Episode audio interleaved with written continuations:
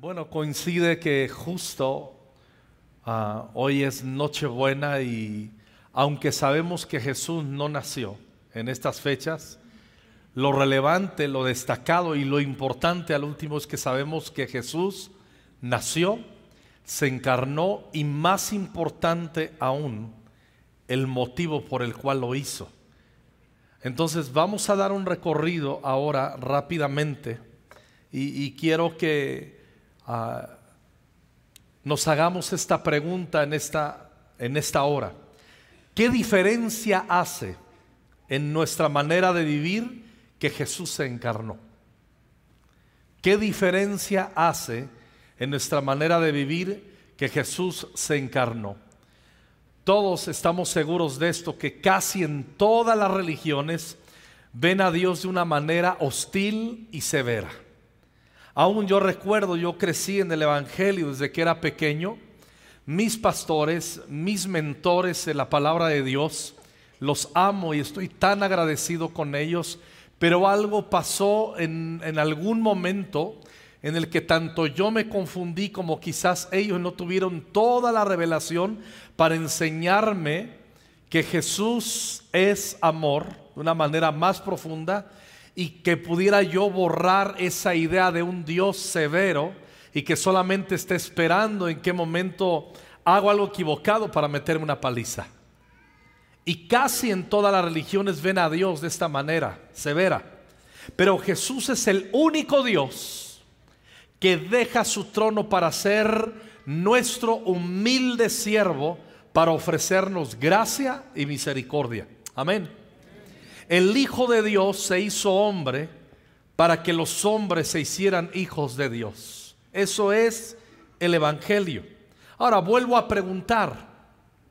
Sí, estamos celebrando que Jesús nació, Jesús se encarnó, pero ¿qué diferencia hace o qué diferencia debiera hacer en nuestra manera de vivir este acontecimiento que Jesús encarnó. La mayoría de las religiones consideran que el alejamiento de la cultura y los pecadores los hace más santos.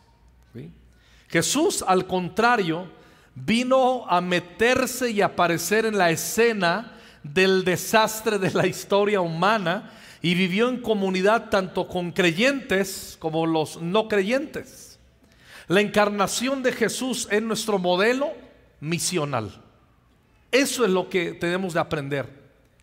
La encarnación de Jesús es nuestro modelo de hacer misiones. Quien conoce a Jesús entra en la misión de Dios. En el Evangelio de Juan, casi 40 veces, escúchelo bien, estoy dando bien el dato, casi 40 veces Jesús hace referencia a que el Padre le envió. Él reconoce que es un enviado de Dios. Y en muchas ocasiones se describe él como el Hijo del Hombre. Cuando otros le decían y lo reconocían como Hijo de Dios, él no decía que no lo era, porque lo es. Pero él hacía referencia muchísimas ocasiones como el Hijo del hombre, como el enviado del Padre, como él mismo reconociéndose un misionero. Entonces tenemos que entender que tú y yo también somos enviados. En el Evangelio de Juan capítulo 20, versículos 21 y 22, dice Jesús hacia sus discípulos. Una vez más les dijo, la paz sea con ustedes. Como el Padre me envió a mí, así yo os envío a ustedes. Entonces sopló sobre ellos y les dijo, reciban el Espíritu Santo. Ahora, si, la encarnación de Jesús nos enseña y nos debe de llevar a una vida profunda y a un avivamiento de misiones, hay cinco verdades misioneras que debemos aplicar. Y vamos rápidamente a repasar y a dar un viaje por estas cinco verdades misioneras que debemos aplicar. Porque, repito, la encarnación nos muestra y nos enseña que Jesús fue un misionero. Ahora, la primera verdad de estas verdades misioneras que debemos aplicar, Jesús nos enseña que la vida misionera es contextual.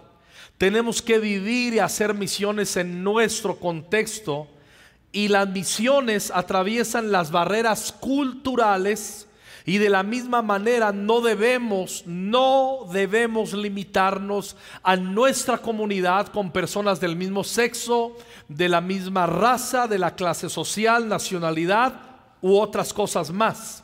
A pesar de infiltrarnos, tenemos que dejar claro también en los contextos de otras personas para presentarles a Jesús, no debemos abrazar los aspectos pecaminosos ni mundanos de la cultura, ni participar en ellos. Recordamos lo que dicen los profetas, conviértanse ellos a ti, pero tú no te vuelvas a ellos. Que ellos sean como tú, pero tú no como ellos. Ahora, todos debemos entender que somos misioneros. Di al que está a tu lado, tú eres un misionero, tú eres una misionera. Díselo, eres un misionero, eres una misionera. Por el puro hecho que seguimos las pisadas de Jesús e imitamos a Jesús y la doctrina y la teología de la encarnación nos hace saber sobre todo que Jesús es un misionero, por eso nosotros debemos ser y actuar y vivir y entender que somos misioneros en tu trabajo, en el entorno en el que te desarrollas, en la universidad, con tus parientes, con tus vecinos, en tu vecindario. Todos debemos entender que somos misioneros, lo repito. No importa si lo hacemos cruzando la calle o cruzando un océano. Debemos entenderlo para siempre. La doctrina de la encarnación nos enseña que la vida misionera de Jesús tuvo prioridad dar las buenas nuevas. Si bien somos una iglesia que seguimos aprendiendo y desde que se fundó esta iglesia hemos participado en estar atentos a la obra social, Jesús enseña que hagamos bien a los frágiles, a los débiles y primeramente a los de la familia de la fe. Pero también nos tenemos que extender a la, gente vulnerable. Comúnmente en la sociedad eso se llama tarea social u obra social. Y nunca una iglesia debe estar cerrando sus ojos ni sus manos para ayudar a los vulnerables y a los más pobres y a los necesitados. ¿Están de acuerdo conmigo? Por cuanto lo hacemos a los, a los más frágiles, a mismo Jesús se lo hacemos. Sin embargo, escuche muy bien, no podemos confundirnos y no debemos de perdernos pensando que la vida, eh, la, la vida de ayudar a los demás sustituye la proclamación del Evangelio. Tú puedes suplirle todas las necesidades físicas, financieras a alguien sin darle el Evangelio y se perderá en la eternidad. Solamente aliviará su pena en el peregrinar aquí de sus necesidades, pero nuestra meta, al igual que, la Jesús, que Jesús, la vida misionera, tuvo, en Jesús tuvo como prioridad entregar las buenas nuevas Jesús hizo y sigue haciendo buenas obras y milagros. El libro de Hechos lo registra y dice cómo Jesús anduvo en medio de toda la gente necesitada haciéndoles bien. Jesús hace, Jesús hacía y Jesús sigue haciendo el bien. Hace obras milagrosas, hace buenas obras para los necesitados pero su misión primordial fue la de salvar a los pecadores. Cuando Jesús viene con saqueo, ese hombre que no era bien visto en, su sociedad y en su entorno, era conocido como un hombre pecador y un hombre ladrón, y no era para nada bienvenido entre los judíos. Era un recaudador de impuestos sin vergüenza. Sin embargo, Jesús posa en su casa y una vez que critican a Jesús por estar comiendo con saqueo y sentándose a la mesa, Jesús termina diciendo, pues el Hijo del Hombre, refiriéndose al mismo, vino a buscar y a salvar lo que se había perdido o a los que están perdidos, dice en otra versión. No vamos a equivocarnos. siempre estaremos ayudando y siendo parte y participando y manifestando el amor de Dios a las personas vulnerables. Como vimos ahora un reporte de los cuatro viajes que nos hemos metido a Acapulco y estamos poniendo ese comedor y estamos echando adelante ese comedor y, y eso está bien, y eso está bien, y eso está muy bien, pero no nos podemos equivocar. La vida social y la obra social no, sustituye la esencia de predicar el Evangelio para que tengan vida eterna en el nombre de Jesús. Amén. Tenemos que entenderlo. Es entonces nuestro deber buscar reconciliar con Jesús a los que amamos. Debemos usar nuestra amistad con ellos. Seguramente todos aquí tenemos amigos o familiares que no conocen a Jesús y que nosotros oramos por ellos y estamos deseando que tengan un encuentro con Jesús, no podemos desconectarnos de ellos. Tenemos que visitarles de cuando en cuando.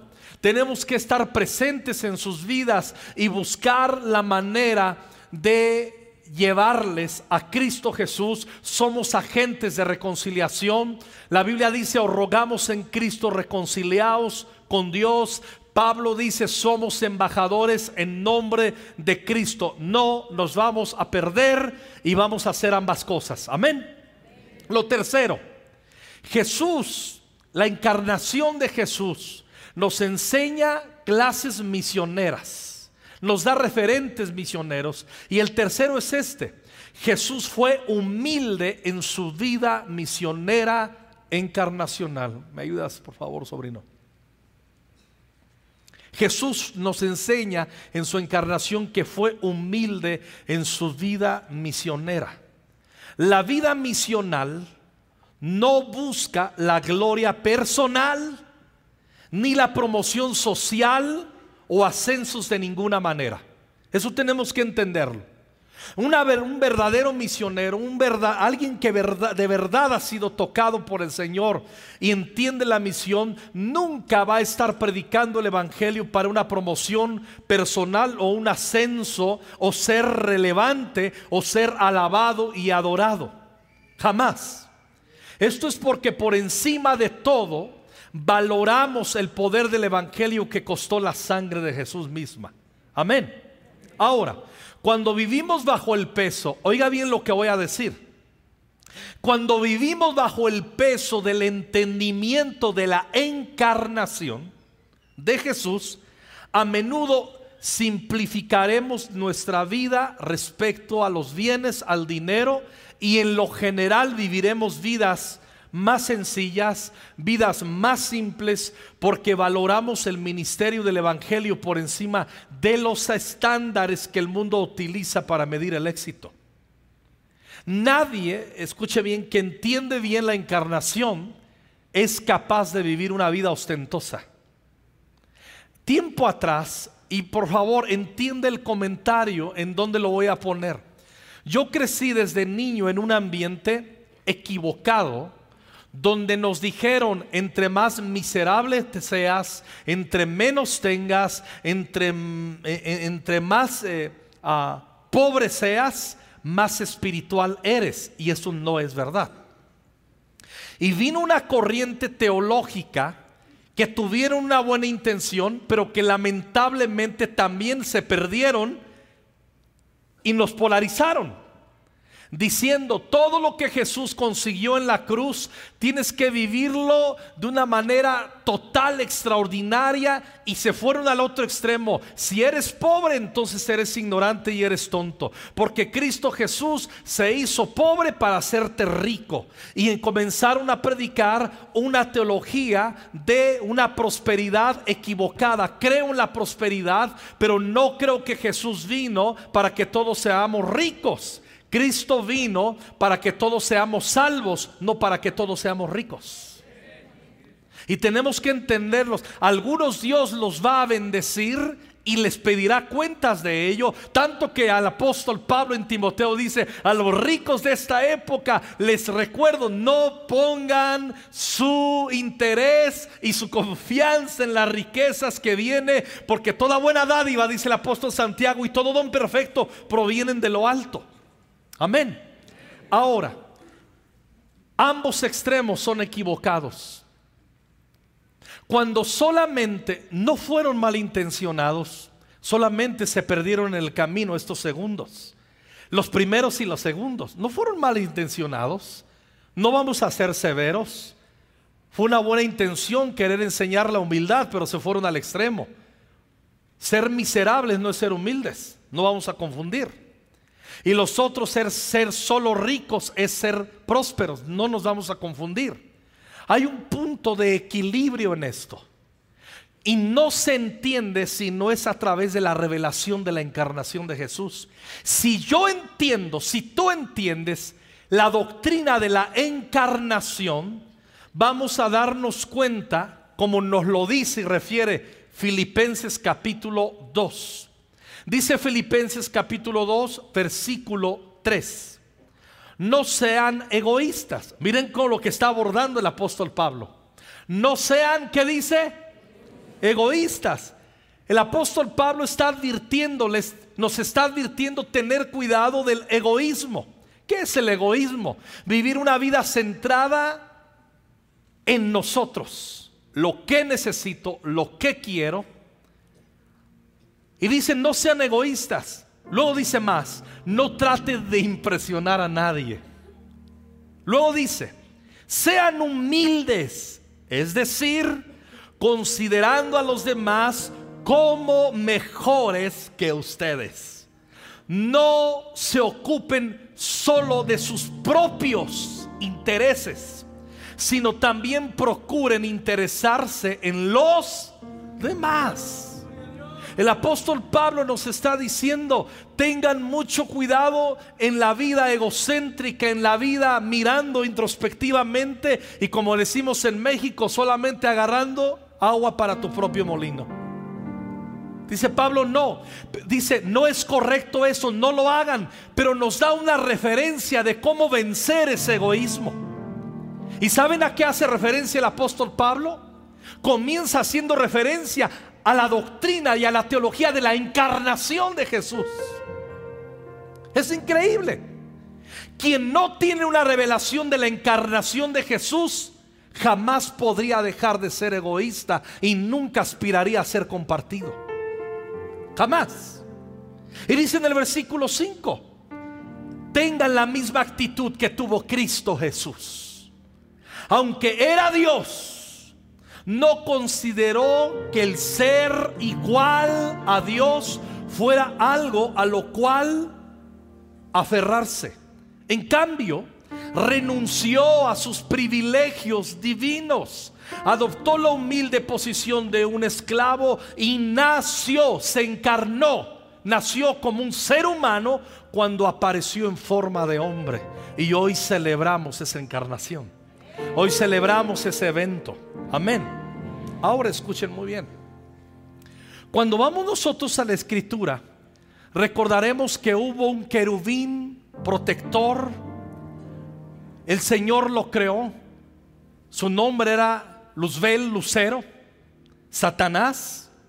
Y recordarán que él fue lanzado con un tercio de los ángeles del cielo a condenación. ¿Por qué fue lanzado? ¿Cuál era la esencia de que fue desechado y quitado del cielo? Porque hizo todo lo contrario a lo que Jesús dejó. Hizo todo lo contrario. Jesús siendo Dios renunció a los privilegios divinos. Satanás que quería los derechos divinos. Jesús adoptó la humilde posición de un esclavo. Satanás nunca hubiera querido, ni puede, ni quiere ser un esclavo. Jesús, aunque era Dios, no consideró el ser igual a Dios que, que fuera algo a lo cual aferrarse. Aunque era Dios, Él no se aferró, se dio. Porque sabía que de esa manera solamente podría venir la encarnación en condición humana, 100% Dios, 100% humano. Satanás hizo todo lo contrario. A todo aquello que Jesús renunció es a lo que aspiraba ilegalmente tener Satanás. Entonces en el momento en el que no practico la abnegación y la vida misional, la vida de misionero, ¿qué es lo que nos lleva a una vida de compartir el Evangelio? ¿Qué es lo que hace que vibre y se avive nuestro corazón para predicar el Evangelio a toda criatura? Cuando entiendo la doctrina de la encarnación. Cuando solamente me quedo en valorar, no estoy burlando, es correcto, valorar el poder de la cruz, mamar los beneficios de la cruz, vivir en la bendición de la cruz, no estoy completo. Solamente ahí voy a, a tener y a vivir en mi bendición pero no me voy a convertir en una bendición para otros. Lo que provoca que yo sea bendecido es en la revelación de la cruz. Lo que provoca que yo bendiga a otros es la doctrina de la encarnación. Porque entiendo que no me debo a mí, Entiendo que me debo a los demás. Por eso predico el Evangelio. Por eso hacemos misiones. Por eso abrimos sedes. Por eso damos nuestros bienes para que avance el reino de Dios. Por eso diezmamos. Por eso ofrendamos. Quien no tiene la, la teología, la revelación de la encarnación en su corazón, jamás aspirará a que le importe lo que le importa a Jesús, que son las almas. Así de sencillo. Por eso es bien importante tener presente la doctrina de la encarnación. Cuando avanzamos en Filipenses, versículo 7, lo voy a releer. En cambio, renunció Jesús a sus privilegios divinos, adoptó la humilde posición de un esclavo y nació como un ser humano cuando apareció en forma de hombre. Se humilló a sí mismo en obediencia a Dios y murió en una cruz como morían los criminales. Por lo tanto, Dios lo elevó al lugar de máximo honor y le dio el nombre que está por encima de todos los demás nombres. Se lo dio el Señor. Lo que quiso el diablo en el cielo sin humildad el Padre se lo dio a Jesús por su humildad. Por eso es importante la teología presente en nuestro corazón de la encarnación. Nadie es capaz de darse por otros sin entender el peso de la encarnación.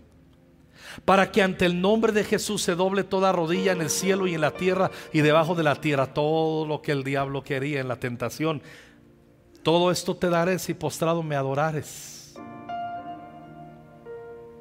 y toda lengua declare que Jesucristo es el Señor para la gloria del Dios Padre. ¿Cuántos damos gloria a Dios por esto? ¿Cuántos alabamos al Señor? Qué ejemplo Jesús en la encarnación, encarnándose para recordarnos las misiones.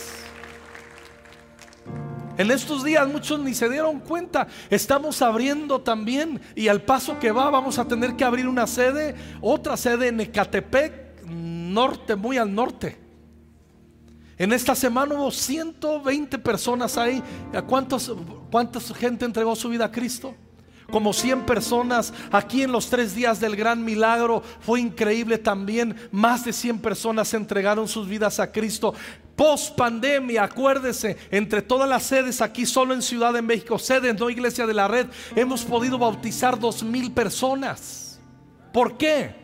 Porque hemos entendido la importancia de la misión, predicar el Evangelio. La iglesia que no predica el Evangelio. La iglesia que no predica el Evangelio no justifica la razón de su existencia. Una iglesia que solamente se la pasa queriendo todo lo que Cristo consiguió para, para ellos, sin la doctrina de la encarnación, proveernos para otros, se convierte en un club. Y conquistando fronteras no somos, no hemos sido y nunca seremos un club. Vamos a predicar el Evangelio. Vamos a darnos a otros. Vamos a decirles que Jesús murió en la cruz del Calvario y hoy celebramos en esta Navidad, en este 24 de diciembre 2023, que Él nació con el propósito de salvar a la humanidad. ¿Cuántos dan gloria a Dios? Yo celebro también con un aplauso. Aleluya. Escuche bien, nunca, nunca podrías tú tener un avivamiento en tu corazón si no entiendes la teología de la encarnación. Filipenses capítulo 2 los debo y los debes de leer, memorizar y eso nos conecta, nos conecta, nos conecta con la humildad, nos conecta con una vida abnegada, nos conecta con una vida suministrándonos a otros. ¿Cuándo fue la última vez que usted dio una ofrenda para misiones? Mire, le voy a poner un ejemplo ya que está calientito el tema. ¿Qué necesidad hay que nosotros vengamos los pastores y digamos, hermanos, ya saben lo que pasó en Texcoco? Conseguimos un terreno, se compró en una, en una oferta un terreno que costó algunos millones de pesos, que la iglesia de Texcoco, la sede, ahorró dinero, dio una introducción y se siguen pagando eso. Pero no podemos esperar a pagarlo para construir y, levantar una iglesia ahí. ¿Qué hicimos entre todas las sedes? ¿Se acuerdan lo que hicimos? Recogimos una ofrenda pro construcción que les informo no hemos iniciado porque solamente obedece a que tenemos unas restricciones del ayuntamiento de Texcoco. Ahí está guardado el dinero. Ese dinero que usted dio está encomendado para lo que usted lo dio, para levantar y avanzar en la primera etapa en Texcoco. Ok. Pero a veces, a veces yo me pregunto, hermanos, hay una misión. Tenemos este desafío. Y cuando hablamos de dar, uy, ya van a empezar. cuando tú no entiendes la doctrina de la encarnación, tú siempre vas a estar pensando, me quieren dañar, me quieren empobrecer. Y cuando entiendes la doctrina de la encarnación, sucede lo contrario. Es mi oportunidad de que el Evangelio avance. Me explico, me explico. Pero pueden sonreír, es Navidad. Cuarto punto, que nos enseña la encarnación y Jesús en la vida misionera. La vida misionera encarnacional está dedicada a la iglesia. Jesús vino, escuchen bien, a fundar la iglesia. De él salió la iglesia. Él fundó la iglesia. ¿Están de acuerdo conmigo? Él edifica su iglesia. ¿Están de acuerdo conmigo? Lo dice la escritura. Y Él es la cabeza de la iglesia. Entonces si Jesús fundó la iglesia, estableció la iglesia, edifica su iglesia, sustenta la iglesia y la cabeza de la iglesia, entonces la vida misionera encarnacional tiene muchísimo afecto e importancia en la iglesia local. Hay mucha gente cuando no entienden la doctrina de la encarnación, no les importa ser parte de una comunidad.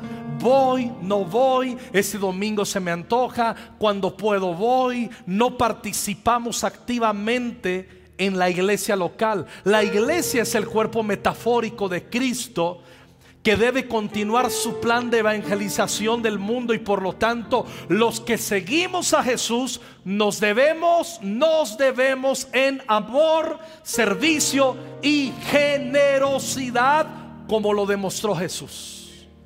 Así de sencillo. Él siendo rico se hizo pobre para que con su pobreza, nos, por su pobreza nosotros fuéramos enriquecidos. Dar eso es muy importante.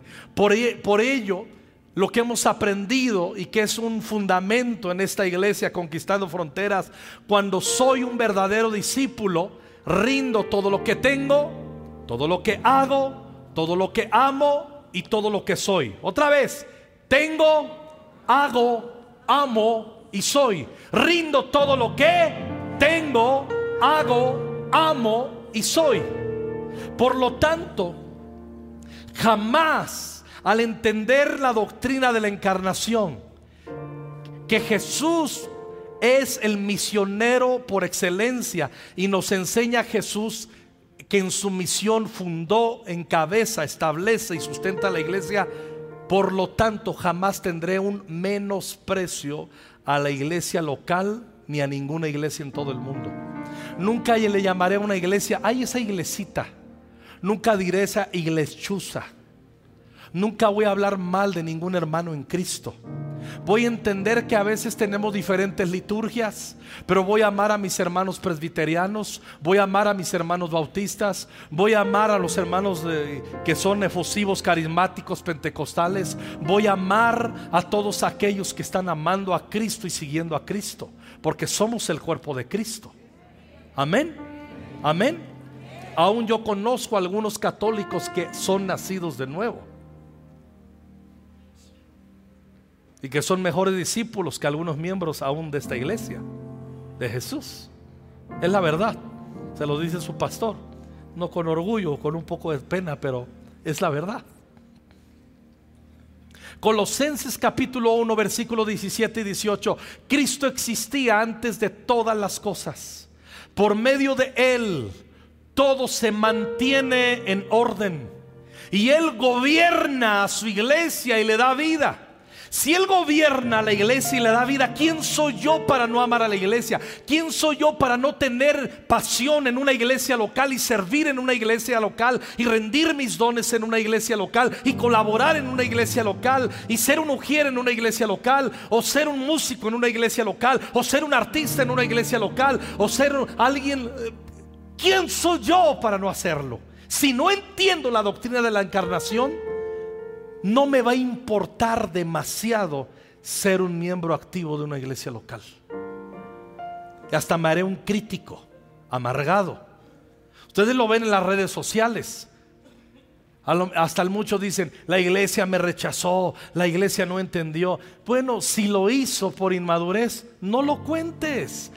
Habla las virtudes de Dios, no estés hablando lo que mal hizo la iglesia. A veces somos inmaduros en la iglesia y herimos a otros, pero cuando nos hieren, si perdonamos, vamos a cerrar la boca y vamos a hablar de las virtudes de la iglesia sin comernos el tema que tenemos que ser perfeccionados en muchas cosas aún. Amén. ¿Están conmigo? Pues sonría un poquito porque me pone, y eso que nomás estoy viendo con un ojo. Si viera con los dos estaría muy frustrado. Último punto. La encarnación nos muestra entonces que Jesús es un misionero por excelencia y la vida misionera encarnacional de Jesús tiene una visión mundial. Se acabó. Jesús dio el Evangelio a una mujer samaritana, ¿se acuerdan? Que luego ella, al recibir el agua de vida, entregó el Evangelio a los suyos y muchos en Samaria fueron salvos. El anunciamiento de Jesús por el viejito, por el ancianito Simeón y, los pastores allí, ah, que los ángeles les entregaron el mensaje, apuntaba todo a que tendría que tener una connotación mundial y global en el Evangelio. Cuando vas a Lucas capítulo 2, versículo 10, dice, pero el ángel tranquilizó a los pastores. No tengan miedo, dijo. Les traigo buenas noticias que darán gran alegría a toda la gente. Amén. Y esa noticia es que Jesús nació para luego entregarse en la cruz del Calvario a nuestro favor. 32, mismo Lucas 10. Él es el juez, él, perdón, Él es una luz para revelar a Dios a las naciones. Y es la gloria de tu pueblo Israel. ¿Qué dijo Simeón cuando tenía ese pequeñito en sus brazos? Él es una luz para revelar a Dios en las naciones. En Juan 1.29 dice así. Al día siguiente Juan vio que Jesús se le, se le acercaba y dijo, miren, hablando de su primo Jesús, el Cordero de Dios que quita el pecado, no dice de Israel, dice del mundo.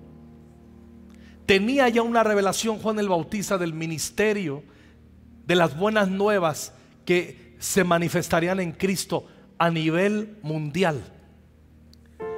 Entonces tenemos que entender que también el Señor nos llamó hacer sal y luz a todas las naciones. Mateo 5:13, ustedes son la sal de la tierra, pero ¿para qué sirve la sal si ha perdido su sabor?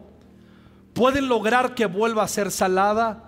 La descartarán y la pisotearán como algo que no tiene ningún valor. Ustedes son la luz del mundo, como una ciudad en lo alto de una colina que no puede esconderse. No te escondas. Jesús puso su luz, su presencia en tu vida. No hay que escondernos. En tu trabajo no andes, Señor, que no se enteren que soy cristiano, que no se enteren que soy cristiano, por favor, que no se enteren. Por favor, líbrame que se enteren que soy cristiano, por favor.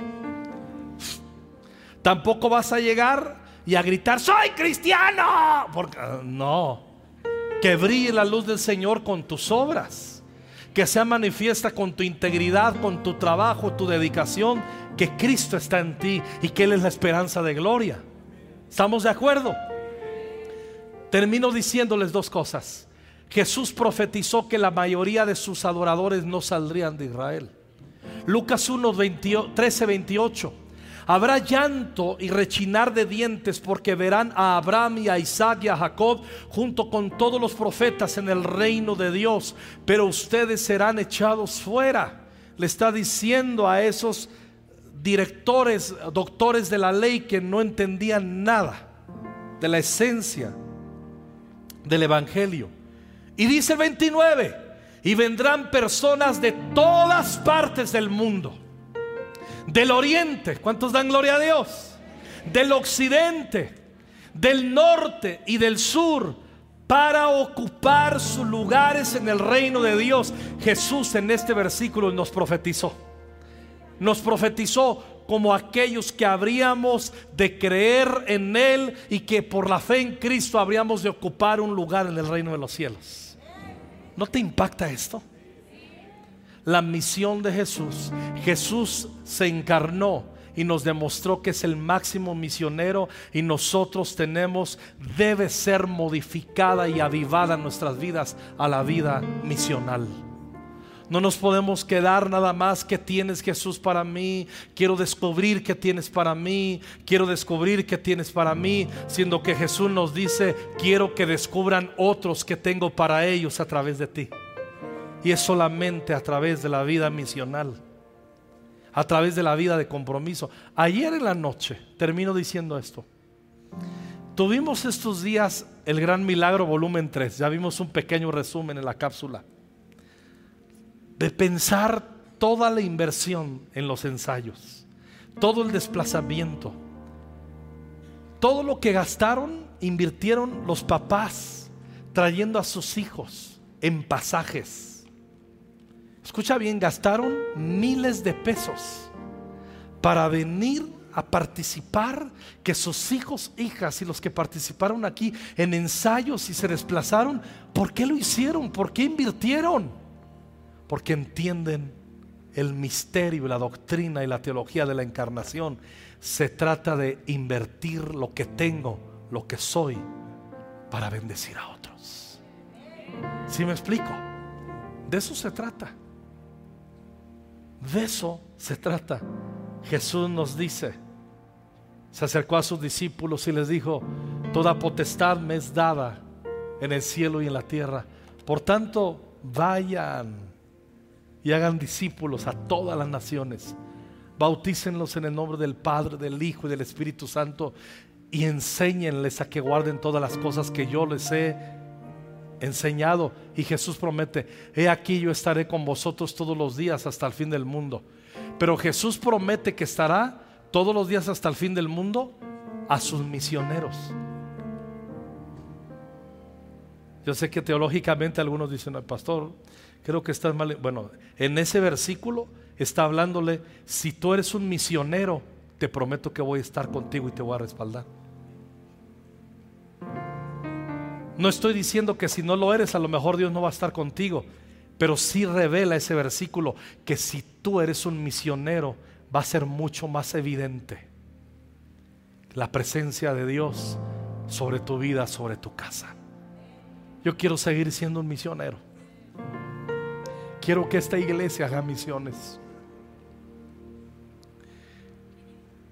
quiero que abramos más iglesias en toda esta nación. Quiero que mandemos gente a otros lugares. Si entendemos la teología de la encarnación, nos vamos a hacer misioneros. Si la omitimos, nos vamos a convertir en un club. Y Jesús no murió para que seamos un club social, relajado y bonito y con una alta moralidad.